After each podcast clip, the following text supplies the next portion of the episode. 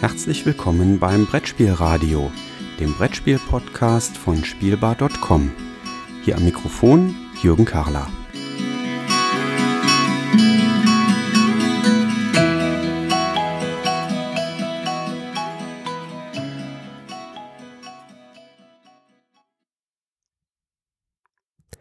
Das gibt heute aus mehreren Gründen einen ganz ungewöhnlichen Podcast. Grund Nummer eins, ich werde während der Aufnahme durch mein Spielezimmer durchlaufen und an der einen oder anderen Stelle am Regal innehalten und da ein kleines bisschen was erzählen. Punkt zwei, in dieser Episode des Brettspielradios wird es um eine Kombination aus Spielen und Podcast geben, aber eben nicht, wie man das typischerweise so kennt, dass wir einen Podcast über Spiele machen, sondern dieses Mal möchte ich gerne einen Podcast machen und dabei auf einen anderen Podcast referenzieren. Und der andere Podcast, auf den ich referenzieren möchte, das ist der Zeitsprung Podcast, Zeitsprung FM, der von Richard Himmer und äh, Daniel Messner gemacht wird. Das sind zwei Historiker, die jede Woche eine Geschichte aus der Geschichte erzählen, sich gegenseitig diese Geschichte erzählen. Und das ist einer der Podcasts, die ich unheimlich gerne höre. Und das Schöne ist, die haben schon ganz oft Themen aufgegriffen, die sich tatsächlich auch in Brettspielen wiederfinden. Da wird ja immer gesagt, dass äh, die Brettspielverlage äh, wenig einfallsreich sind. Es geht immer um Handel im Mittelalter. Und diese Folge soll einfach mal einen kleinen Gegenbeleg äh, darstellen. Und äh, ja, ich fange mal an. Ähm, ich gehe jetzt hier chronologisch durch in der Reihenfolge, wie die Zeitsprung-Episoden seinerzeit erschienen sind. Ähm, und ich fange bei einer ganz, ganz frühen Zeitsprung-Episode an, nämlich der Zeitsprung-Episode 03. Die ist überschrieben Fitnessparcours für den Pharao. Ja, und ich glaube, äh, ganz aktuell kommen da alle Brettspieler, die so ein ganz klein bisschen in der Thematik drin sind, ganz schnell darauf. Das ist natürlich ein wunderbarer Querverweis auf Luxor von Queen Games, was im Jahr 2018 ja sogar für das Spiel des Jahres nominiert war ähm, es wahrscheinlich knapp nicht geworden ist, zumindest ist es nicht das Spiel des Jahres geworden. Ähm, und bei Luxor geht es ja auch um Fitness, weil letztlich ist Luxor auch so ein ganz klein bisschen ein Wettrennen. Ähm, und äh, ja, das ist natürlich dann ein schöner Querverweis äh, auf diese Zeitsprung-Episode, die es da damals gegeben hat. In Zeitsprung Nummer 16, der ist überschrieben Tonsteine Scherben oder wie Rom sich einen achten Hügel baute. Da gibt es auch ein wunderbares Spiel dazu, ähm, wobei ich muss zugeben, ich vermute, dass es wunderbar ist, ähm, denn ich habe es tatsächlich noch nicht gespielt. Ähm, es ist seit vielen Jahren in meiner Spielesammlung drin und dabei handelt es sich um Seven Hills. Seven Hills ist vom Verlag Game O'Clock ähm, und da geht es eben um das äh, Erbauen äh, in Rom, ähm, den Stadtbau in Rom. Ähm, ich habe zugegebenermaßen noch nicht geschafft, es zu spielen. Aber es hat mich damals schon äh, auf der Messe sehr angesprochen und das war noch so eine Zeit, wo ich auf der Messe unheimlich viel an Spielen gekauft habe.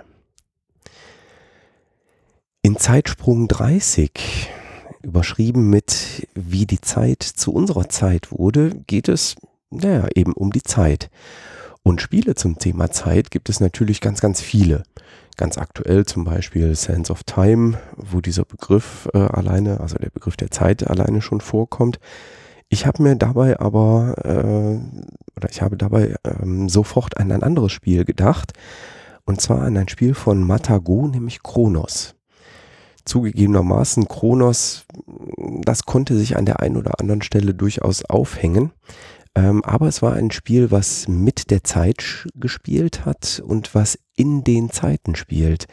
Denn bei Kronos konnte man ähm, in drei verschiedenen Zeitepochen ähm, auf dem Brett ähm, sein Gebiet ausbauen, sein Königreich ausbauen. Und äh, wenn man etwas äh, in vorhergehenden Zeitepochen gemacht hat, dann hatte das später Auswirkungen auf das, was man in späteren Zeitepochen dann dort machen konnte. Und das war eine ganz, ganz spannende Idee. Ähm, wir haben das damals ein paar Mal gespielt, nachdem das rausgekommen ist, haben aber immer öfter festgestellt, dass sich das äh, an einigen Stellen aufhängen kann. Aber es hat äh, geschafft, in meiner Spielesammlung zu überleben. Das ist äh, auch auf jeden Fall schon mal äh, etwas. Also es ist noch nicht ganz aufgegeben und irgendwann kommt sicher die Zeit, hm, dass wir das dann nochmal spielen können. In Zeitsprung 37, überschrieben mit Eine Reise um die Welt, da fällt wahrscheinlich auch ganz vielen Spielern äh, ganz viel zu ein. Ähm, Spiele mit dem Thema Weltreise sind auf jeden Fall spannend. Ähm, ich habe an der Stelle sofort denken müssen an das Spiel von Kosmos in 80 Tagen um die Welt. Ähm, sehr, sehr schönes Familienspiel, eher lockeres Spiel, würde ich sagen, ähm, wo eben diese Weltumrundung sehr schön abgebildet wird. Und äh, wer da nochmal eine andere Geschichte zuhören möchte, der möge bitte in Zeitsprung 37 reinhören. Ja, das waren bislang ähm, einige Spiele, die im Familienbereich, vielleicht im Kennerbereich unterwegs war. Etwas für den Expertenbereich fehlte allerdings noch, aber das kommt jetzt, denn in Zeitsprung 40 haben die beiden, ähm, der Richard Hemmer und der Daniel Messner, über den Ursprung der Seidenstraße berichtet. Ja, und da fällt uns natürlich heutzutage sofort das Spiel auf den Spuren des Marco Polo ein, wo wir natürlich die Seidenstraße dann auch preisen und die Seidenstraße aufbauen. Ein ganz tolles Spiel mit unheimlich viel Varianz drin, äh, was geprägt ist durch die asymmetrischen Grundaufstellungen, je nachdem mit welchem Spieler oder mit welcher, äh, ja, mit welchem Spielcharakter ich in das Spiel starte, habe ich eben andere Fähigkeiten und andere Möglichkeiten. Ähm, dabei ist es im Wesentlichen ein, ja, ein Würfeleinsetzspiel, würde ich sagen, ein Dice Placement Game, ähm, wie man dann modernerweise dazu sagt. Ähm, sehr beliebt, sehr gut ähm, und äh, wird sicherlich noch einige Zeit im Programm bei Hans im Glück verbleiben. In Zeitsprung 46 geht es um Aufstieg und Fall der Republik Ragusa. Das dürfte die Region um das heutige Dubrovnik sein. Und das Schöne ist, da gibt es auch ein Spiel zu, das heißt auch Ragusa, aber ich kann noch gar nichts dazu sagen, denn in dem Moment, wo ich hier den Podcast aufnehme und der wird ein paar Minuten später auch online gehen, da läuft tatsächlich erst der Kickstarter zu Ragusa. Wenn man also noch ganz schnell ist, dann schafft man es vielleicht, das Spiel auch noch zu unterstützen. In Zeitsprung 61 geht es um ein Thema, was auch in mehreren Spielen schon mal Thematik war. Mir ist dabei sofort ein Spiel in den Kopf gegangen, ähm, als ich den Titel gelesen habe, Die niederländische Tulpenmanie und warum sie gar nicht so schlimm war. Ähm, da musste ich sofort denken an ein Spiel von Scott Nicholson, äh, was bei JKLM Games erschienen ist, nämlich Tulip Mania 1637. Ein Auktionsspiel, ähm, was die ähm, Idee ähm, der Aktivitäten an der Börse damals, wo eben mit Tulpenzwiebeln und Rechten auf Tulpenzwiebeln gehandelt worden ist, ähm, auf einen sehr schlanken Mechanismus runterbricht. Natürlich gibt es auch da ähm, andere Spiele, die sich mit der Thematik annehmen. Ein Beispiel wäre zum Beispiel da noch Tulip Bubble, was bei More, Idea, äh, More Ideas Games ähm, vor letztes Jahr oder letztes Jahr erschienen ist. Da bin ich mir gar nicht mehr so sicher. In Zeitsprung 95, überschrieben mit dem Titel Der Aufstieg des Jakob Fugger, da musste ich auch sofort an mehrere Spiele denken. Also es gibt die Fugger ähm, von Adlung. Ähm, ich musste aber an äh, allererster Stelle sofort an ein Spiel denken, was bei Doris und Frank erschienen ist, wo die beiden auch gleichzeitig die Autoren sind, nämlich Fugger, Welser und Medici. Das ist ein Spiel, das ist tatsächlich erschienen vor meiner aktiven Zeit als Brettspieler. Ja, auch das soll es geben. So ein alter Rochen, ähm, der äh, hat trotzdem noch nicht alles erlebt in der Spielezeit, aber ich habe mir das damals auf eBay ersteigert. Da kann ich mich noch ganz gut dran erinnern. Ich habe hm, durchaus auch einen höheren Betrag dafür bezahlt. Ähm, aber ich habe mich seinerzeit sehr intensiv auch mal mit den Fuggern beschäftigt und sehr viel über die Fugger gelesen, wie die so gearbeitet haben, ähm, wie deren Imperium entstanden ist. Das war so in der Zeit äh, meines BWL-Studiums. Da äh, findet man äh, durchaus Interesse an solchen äh, wirtschaftlichen und wirtschaftspolitischen Themenstellungen. Und ich kann mich erinnern, dass der Frank Nestel, also einer der beiden Autoren und äh, Verlagsinhaber, ähm, mich damals mal äh, irgendwann später, ein paar Jahre später, äh, tatsächlich kontaktiert hat und gefragt hat, ah, er hätte gesehen, ich hätte dieses Spiel bei Board Game Geek in meiner Spielesammlung drin, ob er mal fragen dürfte, ob ich das damals auf der Messe gekauft hätte, bei Ihnen direkt oder ob ich das später mal auf dem Sekundärmarkt gekauft hätte. Dann habe ich halt gesagt, ja, ich hätte das bei eBay ersteigert und dann hat er ganz vorsichtig gefragt, ob er mal fragen dürfte, wie viel ich denn bezahlt hätte. Ähm, das würde ihn doch mal interessieren, weil äh, sie würden immer mal wieder Anfragen kriegen zu Fugger, Welser und Medici. Und ähm, ja, da habe ich ihm den Betrag genannt und da hat er nur mit den Ohren geschlackert und meinte so, hui, das ist also tatsächlich etwas wert. Ja, und ist es mir auch wert. Ähm, wenn man es äh, in der kompletten Ausbaustufe spielt, spielt man übrigens acht Stunden dran. Ähm, aber die Regeln sind äh, gestuft, also man startet oder man kann mit einem Einstiegsspiel starten und dann kommen nach und nach Regeln dazu. Ich habe es also auch noch nie in der ganz langen Variante gespielt, ähm, so ehrlich muss ich an der Stelle sein. In Zeitsprung 106 ging es um das Darien-Projekt und seine Folgen. Ähm, die Idee ähm, der Schotten seinerzeit eine Kolonie zu gründen, was ziemlich in die Hose gegangen ist. Wer da mehr zu erfahren will, wie gesagt, den Zeitsprung 106 einfach mal anhören. Ähm, auch das ist verspielt worden. Und zwar von den Ragnar Brothers, ähm, die das äh, in ihrer Reihe, in der auch äh, Ninja und Pinta ähm, erschienen ist, ähm, also diese Quantum Games äh, Serie, ähm, die die da entwickeln, wo jetzt gerade auch das dritte Spiel bei Kickstarter gelaufen ist, ähm, was dann das vorletzte oder letzte äh, der Ragnar Brothers äh, Spiele sein wird. Ein Spiel, was auch sehr beliebt war und jahrelang im Programm war, und ich muss zugeben, ich weiß gar nicht, ob es aktuell immer noch im Programm ist, aber ich kann es mir gut vorstellen, ähm, behandelt oder beschäftigt sich mit der Guillotine und äh, darüber äh, berichten die beiden im Zeitsprung äh, Nummer 107 ebenfalls mit dem Titel Eine kurze Geschichte der Guillotine. Und Guillotine ist äh, eben unter anderem erschienen bei Amigo und meines Wissens äh, eines der Spiele, was äh, durchaus erfolgreich war im Amigo-Programm, aber immer wieder mal umstritten war aufgrund der Thematik. Naja, man muss halt eben die Guillotine einsetzen in dem Spiel.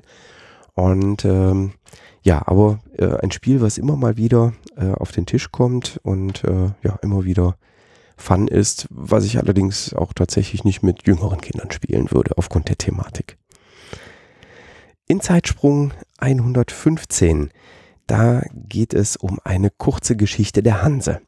Da fallen einem natürlich sofort ganz viele Spiele ein, die sich mit den Hanse beschäftigen. Zum Beispiel von Michael Schacht bei Abacus Spiele Hansa.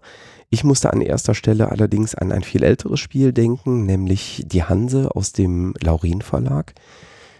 Die sind später, genau kann ich den Weg zugegebenermaßen nicht mehr ähm, erläutern, äh, aber die sind später in irgendeiner Form dann auch äh, in Queen Games meines Wissens aufgegangen. Also äh, Queen Games ist, glaube ich, äh, der Nachfolgeverlag äh, von Laurin an der Stelle auch. Und äh, die Hanse ist ein ganz spannendes Spiel, weil ich da mit meinen Sitznachbarn gemeinsam spiele. Ähm, eine Idee, die äh, kürzlich ja auch erst wieder in Between Two Cities äh, bei Stonemeyer Games aufgegriffen wurde und die jetzt nochmal ganz frisch bei Zwischen zwei Schlössern äh, von Feuerland Games und auch wieder Stonemeyer Games in Kombination mit Bezier Games. Das ist dieses ganz aktuelle Spiele-Crossover, was in Essen 2018 erschienen ist, aufgegriffen wurde. Also auch ähm, eine ganz spannende Sache, ganz aktuelles Thema, aber äh, vom Mechanismus her damals schon ähm, erste Ideen ähm, von Laurin. Das müsste so um das Jahr 1993 gewesen sein, dass das erschienen ist. Wenn ich mich mit historischen Themen beschäftige, dann äh, kommt man äh, an einer Spielereihe nicht vorbei. Ähm, und das ist äh, die, äh, die Time Stories Reihe. Da gibt es mehrere Querbezüge, ähm, die dann auch äh, in den Zeitsprüngen auftauchen. Ähm, die habe ich jetzt nicht alle extra separat rausgepackt, ähm, aber ich habe noch drei Stück für den Abschluss, nämlich den Zeitsprung 126 mit der Überschrift Für immer im Eis, die Franklin-Expedition. da musste ich sofort äh, an ein Spiel denken von Gen X Games, nämlich Northwest Passage Adventure. Äh, bei der Franklin-Expedition ging es darum, einen Weg durch die Nordwestpassage zu finden. Ähm, die war nicht so erfolgreich, äh, aber auch das kann man dann im Zeitsprung 126 entsprechend einfach mal nachhören. Vorletzter Hinweis hm, und wahrscheinlich das schwächste Spiel von denen, die ich jetzt hier vorgestellt habe. Zeitsprung 133 mit dem Titel Alexios Komnemnos und der erste Kreuzzug. Da musste ich sofort an Im Zeichen des Kreuzes von Queen Games denken. Ein Spiel, was es nicht mehr in meiner Sammlung gibt, muss ich zugeben. Ähm, als ich jetzt im äh, Spätsommer 2018 mal ein bisschen aussortiert habe und äh, Spiele auch aus der Sammlung abgegeben habe und einem, ja, einer Zweitverwertung zugeführt habe, also sie verkauft habe, da war da eben auch im Zeichen des Kreuzes dabei von Queen Games. Aber eine Besonderheit und eine positive Sache muss man zu im Zeichen des Kreuzes auf jeden Fall sagen. Es war das erste Spiel, was den Dirk Henschen Würfelturm äh, verwendet hat. Das ist der Würfelturm, wo ich oben Klötzchen reinwerfe und dann kommen unten aber nicht alle Klötzchen raus, weil die auf den Zwischenetagen ähm, manchmal liegen bleiben und einfach hängen bleiben. Dafür kann es eben passieren, dass sie dann in ähm, späteren äh, Würfen, dass ich äh, da ähm, Würfel reinwerfe in den Turm, dass die dann eben aus vorherigen Runden entsprechend mit rauskommen. Ja, wie gesagt, ich hatte vorhin schon mal mit äh, den Time Stories äh, angefangen vor zwei Spielen. Ähm, da gibt es eben ganz, ganz viele Querbezüge. Ähm, ein ganz konkreter Querbezug findet sich in Zeitsprung 152. Ähm, der lautet Ernest Shackleton und die Endurance-Expedition.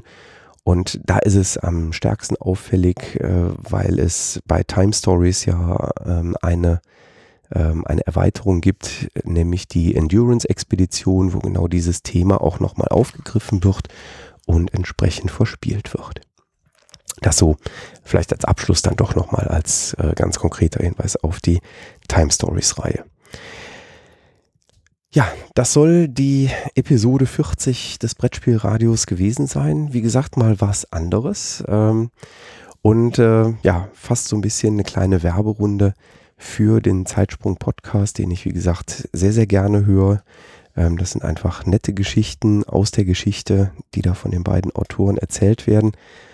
Sehr hörenswert. Ähm, ich werde in den Show Notes ganz viele Links ähm, auf die Zeitsprung-Episoden reinpacken so dass wenn man an einem bestimmten Thema vielleicht aufgrund eines Spiels ein Interesse entwickelt hat, dass man sich das dann tatsächlich mal anhört, wie denn dazu die Geschichte oder die Historie ähm, erzählt werden kann. Dann danke ich an der Stelle für die Aufmerksamkeit und freue mich auf die nächste Episode des Zeitsprungs. Ähm, und ich freue mich darauf, dass ihr auch bald wieder hier im Brettspielradio mit dabei seid.